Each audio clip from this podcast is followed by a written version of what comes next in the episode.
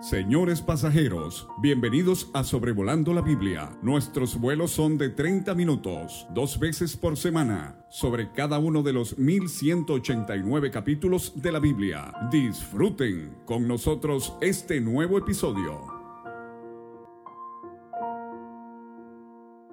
Como siempre, es un tremendo placer tenerle a bordo de nuestro podcast Sobrevolando la Biblia episodio 225, considerando el libro de jueces capítulo 12, hoy 9 de noviembre del 2022. Ahora, eh, de nuevo, a mí me gusta mucho eh, memorizar listas que me ayudan a recordar el contenido de libros y eh, la lista de los jueces, recuerde, son 12 así como doce tribus de Israel. Eh, seguramente eh, la lista incluiría a otros, pero el Espíritu Santo nos ha dado a doce más un eh, impostor o un hombre que se impuso en, en, la situación en que estaba, se llamaba Abimelech. Pero juez número uno, Otoniel, dos, Ahod, tres, Samgar, cuatro, Débora con el apoyo de Barak, cinco, Gedeón. Entonces viene este Abimelech, seis, Tola, siete, Jair, ocho. Es Jefté, del cual vamos a concluir eh, lo que el Espíritu Santo nos dice acerca de él hoy, aquí en el capítulo 12. 9, vamos a ver también en este capítulo a Ibsan, 10 Elón, 11 Abdón, tres jueces menores, como lo fueron Tola y Jair, que ya vimos, y finalmente juez número 12 Sansón, que vamos a ver a partir del capítulo 13. Ese será el episodio 226, el sábado, Dios mediante. Pero volviendo a jueces 12, eh, con Jefté tenemos la eh, conclusión eh, de Jefté. Recuerde que comenzamos a estudiar a Jefté en el capítulo 10, versículo 6, y ahora vamos a concluir con el capítulo 12 hasta el versículo 7. Y nada más para darle un poquito de trasfondo, eh, tenemos en jueces 10, versículo 7, que se encendió la ira de Jehová contra Israel por su idolatría y los entregó en manos de los filisteos al occidente, eh, por el mar Mediterráneo, y en mano de los hijos de Amón desde el oriente, desde el otro lado del Jordán los cuales oprimieron y quebrantaron a los hijos de Israel en aquel tiempo dieciocho años. Y recuerda, hemos visto estos periodos de tiempo perdido eh, y cómo nosotros debemos redimir el tiempo, pero eh, más de cien años perdidos por su rebelión, desobediencia y, e idolatría y este, oprimieron y quebrantaron a los hijos de Israel, eh, a, todos los hijos de Israel que estaban al otro lado del Jordán, en la tierra del Amorreo, que está en Galaad. Entonces, esto se refiere al oriente del Jordán, eh, la media tribu de Manasés y esta ciudad de Galaad, que precisamente, eh, curiosamente, es también el nombre del padre de Jefté. Y los hijos de Amón pasaron el Jordán para hacer también guerra contra Judá y contra Benjamín y la casa de Efraín, y fue afligido Israel en gran manera. Ahora quiero hacer una breve pausa aquí para recordarle algo acerca del mapa de Israel. Usted recuerda que muy al norte tenemos el monte Hermón, poquito más al sur tenemos el mar de Galilea y luego esta espina dorsal, si quiere, esta columna vertebral de la Tierra Santa, el río Jordán, que va descendiendo y desemboca en el mar muerto, eh, con su altitud eh, más baja, si puedo decirlo así, parece contradictorio, pero usted sabe que el mar muerto es el punto, eh, es el mar más bajo según el nivel del mar.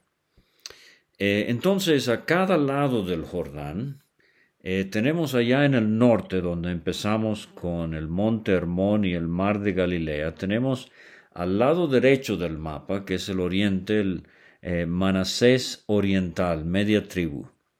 Y del lado izquierdo, o sea, del lado occidental, tenemos eh, el territorio de Neftalí, tenemos a Aser, que da al Mediterráneo, y tenemos allí también a Isaacar y a Zabulón. Entonces, esto es básicamente el noroeste de Israel. Isaacar, Zabulón, Aser y Neftalí, mientras que el noreste sería Manasés oriental. Y entonces en la parte media del mapa, del lado oriental, o sea, del lado derecho del mapa, tenemos a Gad, y del lado izquierdo, o sea, del occidental, tenemos la otra mitad de la media tribu de Manasés, tenemos Efraín y eh, tenemos la tribu de Dan y de Benjamín. Y entonces moviéndonos hacia el sur, ya colindando con el mar muerto, tenemos del lado derecho, o sea, del lado oriental, Rubén, y del lado izquierdo, o sea, occidental, a Judá, que incluía también a Simeón. Entonces, eh, concluyendo con la vida de Jefté, estamos aquí en la parte eh, centro norte, si quiere, Efraín y Manasés del lado occidental y Manasés con Galaad del lado oriental. Y con los otros jueces nos vamos a ir un poquito más al norte eh, y ver lugares, por ejemplo, en Zabulón. Pero eh, aquí estamos, ese es el preámbulo a este capítulo.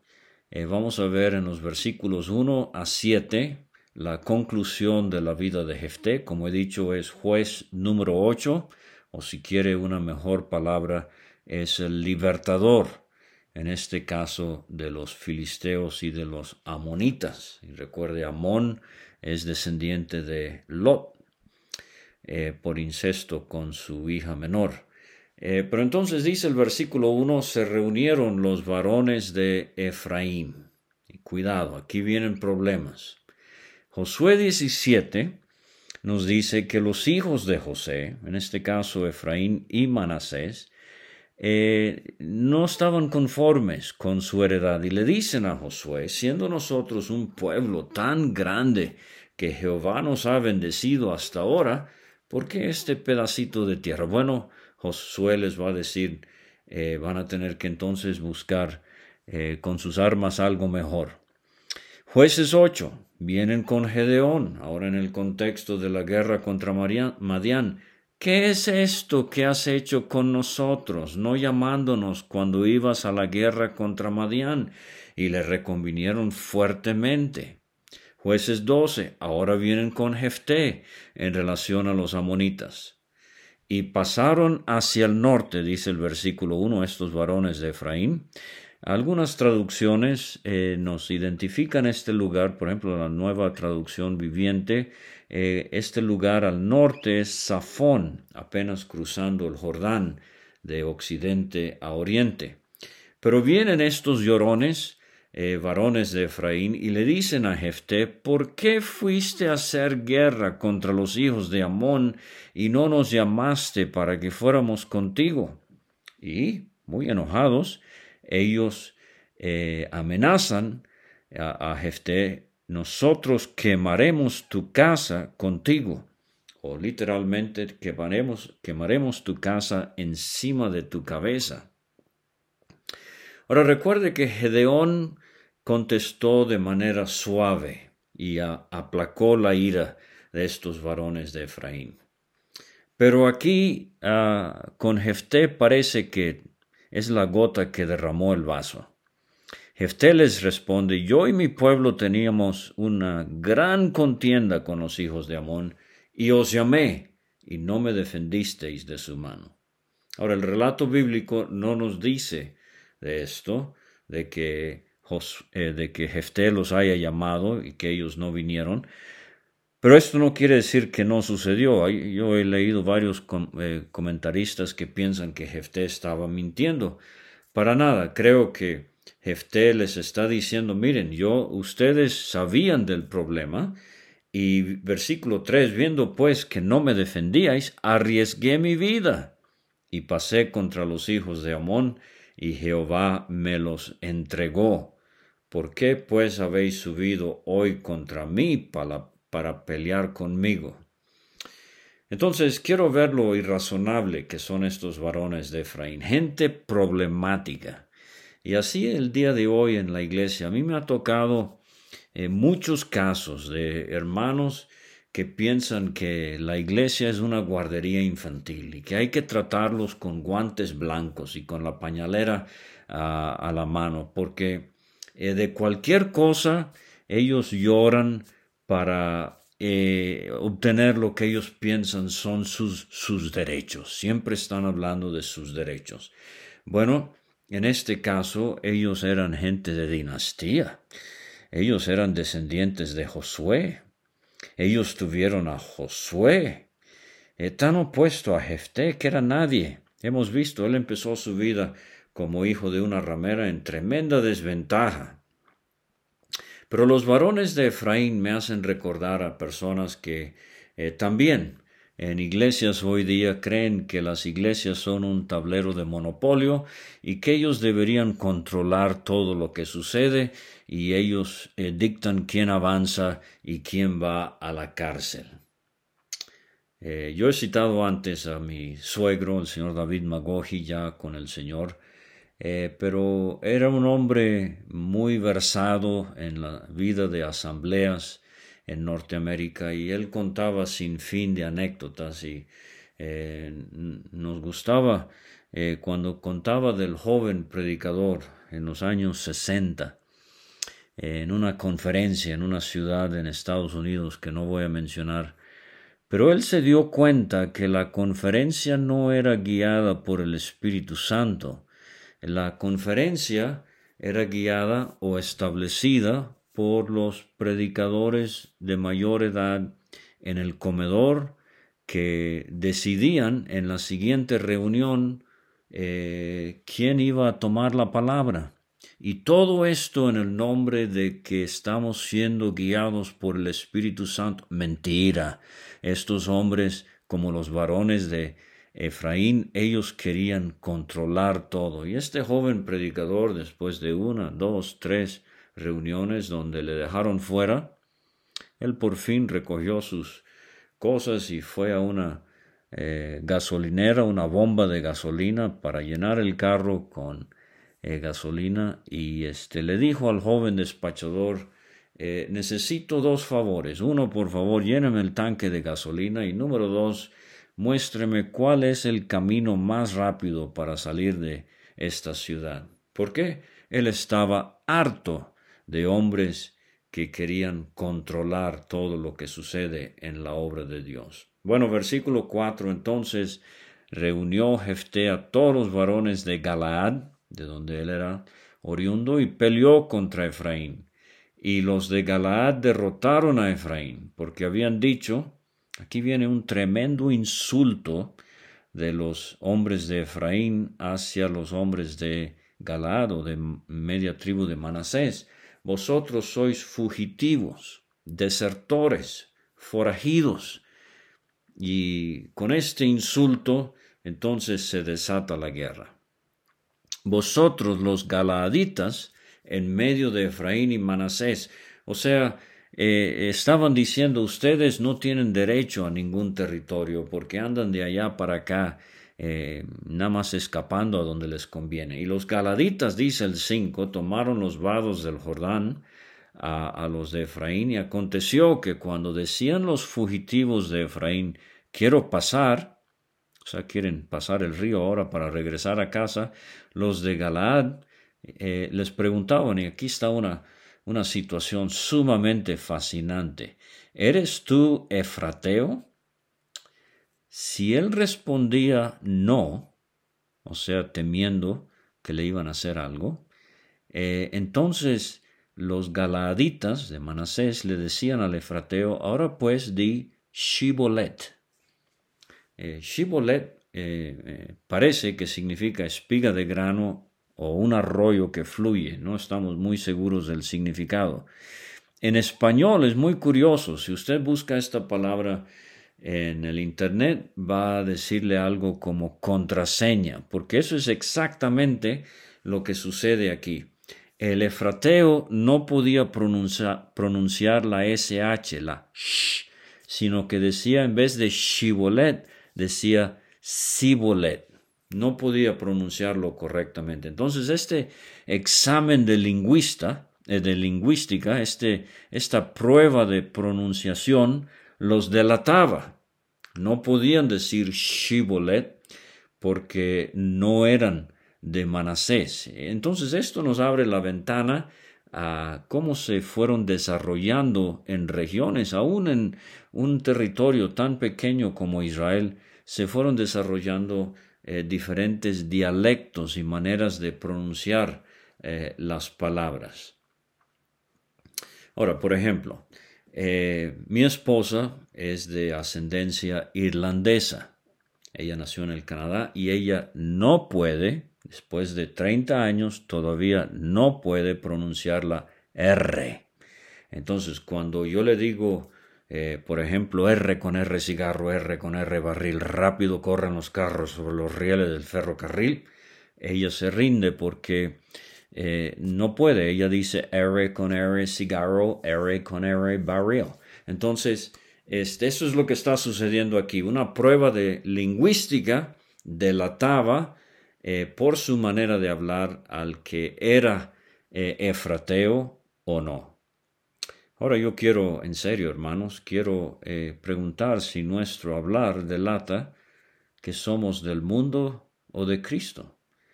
Eh, en Hechos 4:13, eh, después de Pedro dar ese maravilloso mensaje de, un, eh, de Cristo como el, el, que no hay otro nombre bajo el cielo dado a los hombres en que podamos ser salvos, los líderes de Jerusalén, dice Hechos 4:13, viendo el denuedo de Pedro y de Juan y sabiendo que eran hombres sin letras y del vulgo, se maravillaban y les reconocían que habían estado con Jesús.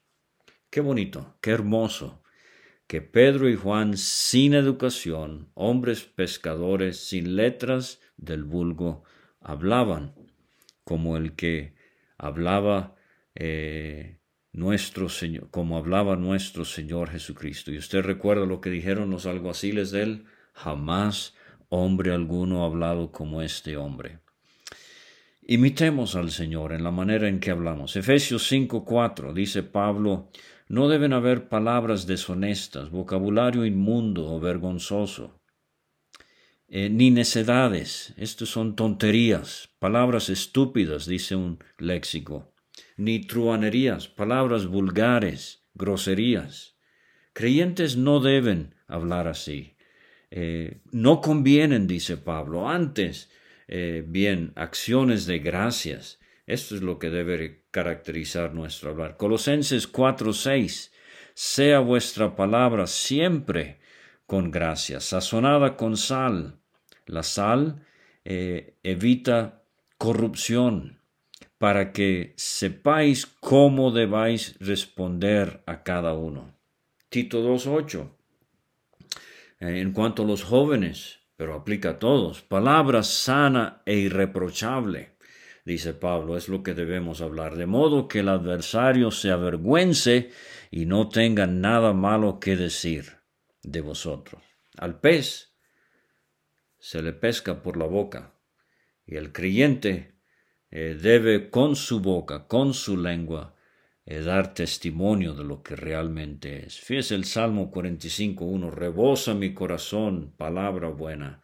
Dirijo al rey mi canto, mi lengua es pluma de escribiente muy ligero. Entonces, eh, llene su corazón de la manera en que actuaba, que hablaba Cristo, y así eh, en el mundo, que el testimonio sea por medio de su hablar, eh, algo que lo identifica como un cristiano. Yo he contado muchísimas veces de eh, cuando el Evangelio llegó a las provincias del Atlántico, en el Canadá, allá en el este, y este Juan era un hombre perverso, borracho, grosero como él solo. Eran días en los en 1800, principios 1900, cuando eh, tiraban carretas a caballo y llegó el Evangelio y Dios de una manera maravillosa salvó a Juan y transformó su vida de la noche a la mañana.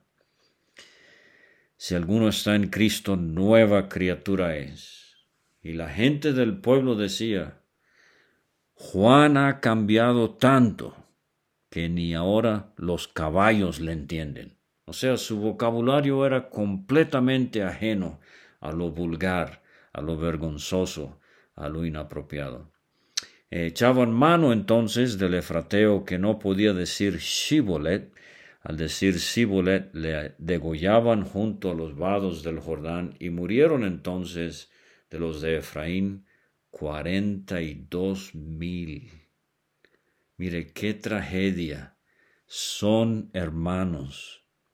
Son de Efraín y de Manasés y mueren cuarenta y dos mil de Efraín. Es una tragedia que por algo tan insignificante de que supuestamente no los invitaron a, pelear contra Amón, que eh, surja esta diferencia tan profunda y tan grande que entre hermanos se matan cuarenta y dos mil de Efraín. ¿Qué dice Santiago 3:5? Así también la lengua es un miembro pequeño, pero se jacta de grandes cosas. Cuán grande bosque enciende un pequeño fuego. Nada más una pregunta de estos llorones varones de Efraín, y se incendió este problema entre las dos tribus y murieron cuarenta y dos mil. Proverbios diecisiete catorce dice el sabio, el que comienza la discordia es como quien suelta las aguas. Deja pues la contienda antes que se enrede. Bueno, el versículo siete nos da la muerte de Jefté. Juzgó a Israel seis años. No se menciona que haya habido paz eh, pero los logros de este hombre fueron tremendos a pesar de la desventaja con que comenzó su vida, hijo de una ramera. Una vida llena de turbulencia.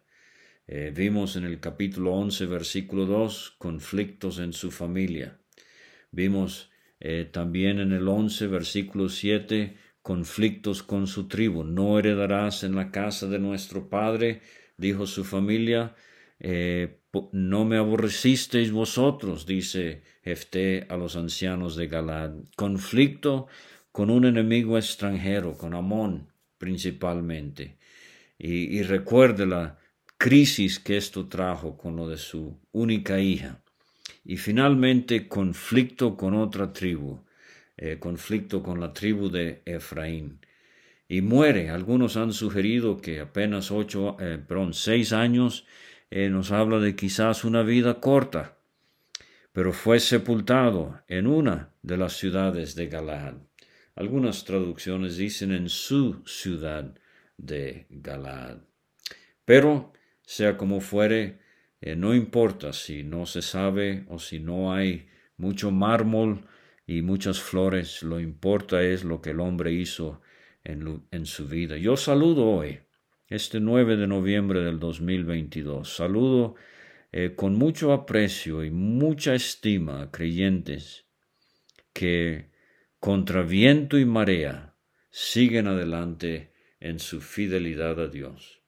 A mí, un hermano llamado Ramón, el 31 de diciembre de 1977, cuando obedecí al Señor en el bautismo, después de haber aceptado a Cristo unos años antes, Fui bautizado esa noche. Ramón, eh, todos me felicitaban, pero Ramón, un hombre ya de edad, él me abrazó y me dijo, mejor es el fin del negocio que el principio. usted empezó con desventaja, ha tenido tropiezos en su vida, hermano, hermana, lo importante es terminar bien. Hebreos 11:32. ¿Qué más digo? dice el escritor a los Hebreos, porque el tiempo me faltaría contando de Gedeón, de Barak, de Sansón, de Jefté, el hijo de una ramera, de David, así como de Samuel y de los profetas. Yo sugiero que al mencionar estos nombres en Hebreos 11 es porque eran verdaderos creyentes, aunque tuvieron sus altibajos y dificultades en la vida. Bueno, quedan en el capítulo tres jueces, los hemos denominado tres jueces menores simplemente porque se nos dice muy poco acerca de ellos, pero no por lo que alcanzaron a ser para Dios. En los versículos 8 a 10 tenemos Ibsan, él sería juez número 9. Después de Jefté, juzgó a Israel Ibsan. Su nombre significa padre de un objetivo, de un blanco. O otra sugerencia es que significa padre de frialdad. Caramba, qué diferencia. ¿Tiene usted un objetivo en su vida o es usted un bloque de hielo espiritual? Bueno, él era de Belén.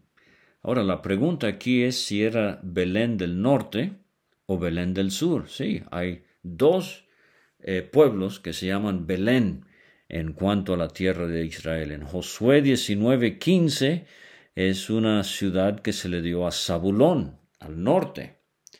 Eh, las otras siete referencias a Belén en este libro siempre se le llama Belén de Judá, en el sur. Eh, Génesis 35, esto fue donde murió Raquel, su, tumba está hasta el día de hoy.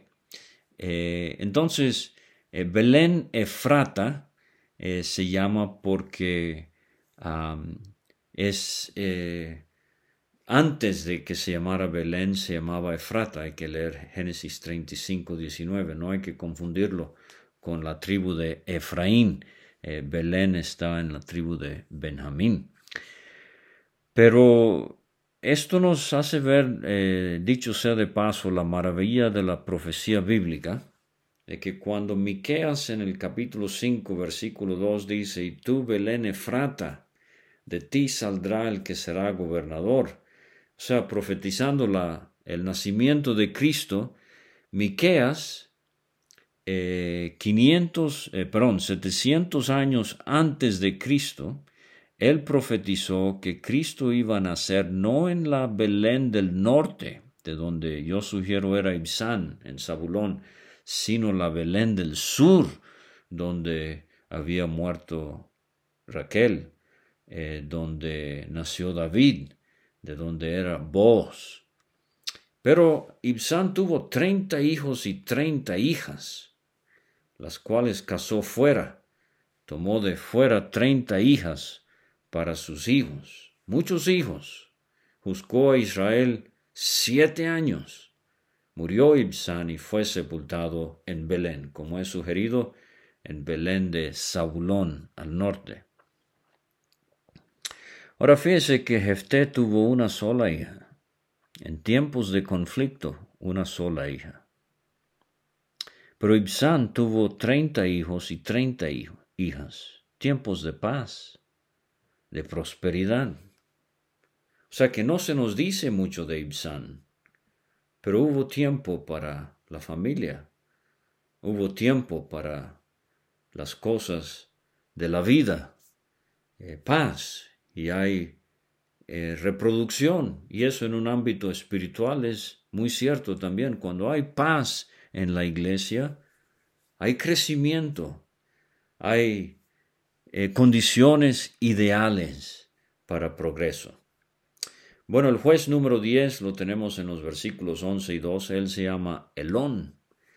Eh, después de Ibsán, juzgó a Israel Elón. Elón significa roble arboleda o fuerte. Ah, este es un árbol fuerte para Dios. Zabulonita, otro de Zabulón, al cual juzgó a Israel diez años. Y murió Elón Zabulonita y fue sepultado en Ajalón, en la tierra de Zabulón. Aún menos se nos dice de este hombre, pero diez años, y sumándolo con lo de Ibsán, entonces eh, tenemos diecisiete años de paz. Y fíjese lo que sucede ahora. Abdón, juez número once, después de Elón, juzgó a Israel Abdón, y su nombre significa siervo. Hijo de Hilel, piratonita, o sea, venía de un lugar llamado Piratón, como vamos a ver en un momento. Este tuvo cuarenta hijos y treinta nietos, y cabalgaban sobre setenta asnos. Sí, muchos burros en el libro de los jueces, y vienen más más adelante, pero aquí setenta asnos, eh, ya vimos con Jair, nos habla de tiempos de paz. El caballo es el caballo, el, el animal de guerra. El asno es el animal de paz. Y Abdón tenía setenta asnos. ¡Qué paz! ¡Qué prosperidad! Y juzgó a Israel ocho años. Y murió Abdón, hijo de Hilel Piratonita, y fue sepultado en Piratón en la tierra de Efraín, en el monte de Amalek. Seguramente eh, Amalek como gente nómada había poseído este monte y parece ser, no sabemos exactamente dónde queda Piratón, pero parece ser que estaba relativamente cerca a Samaria. Más adelante en el libro de Samuel, segundo libro, 23:30, vamos a leer de Benaía, un piratonita, uno de los valientes de David. Entonces, fíjese que 17 años de paz, Ibsán 7, Elón 10, más eh, eh, ahora los años de paz que nos da este Abdón, eh, ocho años más, como he dicho, mucha paz, mucha prosperidad. Hermano, ¿está usted sembrando contienda como los varones de Efraín? ¿O puede con usted la iglesia donde usted se congrega disfrutar paz y prosperidad como en los días de, Ibsa, de eh, ah, Ibsan, Elón y Abdón? Bueno, eh, esta parte del final del capítulo 12 me hace recordar un salmo favorito que para mí, pero el Salmo 144, 12 dice David, sean nuestros hijos como plantas crecidas en su juventud, nuestras hijas como esquinas labradas como las de un palacio, nuestros graneros llenos, provistos de toda suerte de grano, nuestros ganados que se multipliquen, nuestros bueyes fuertes para el trabajo, no tengamos asalto ni que hacer salida, como en los días de Jefté, ni grito de alarma en nuestras plazas. Bienaventurado el pueblo que tiene esto, bienaventurado el pueblo cuyo Dios es Jehová. Muchas gracias por acompañarme el día de hoy y si Dios permite y Cristo no ha venido, nos vemos el sábado con David Alves Hijo, eh, comenzando sobre la vida de Sansón.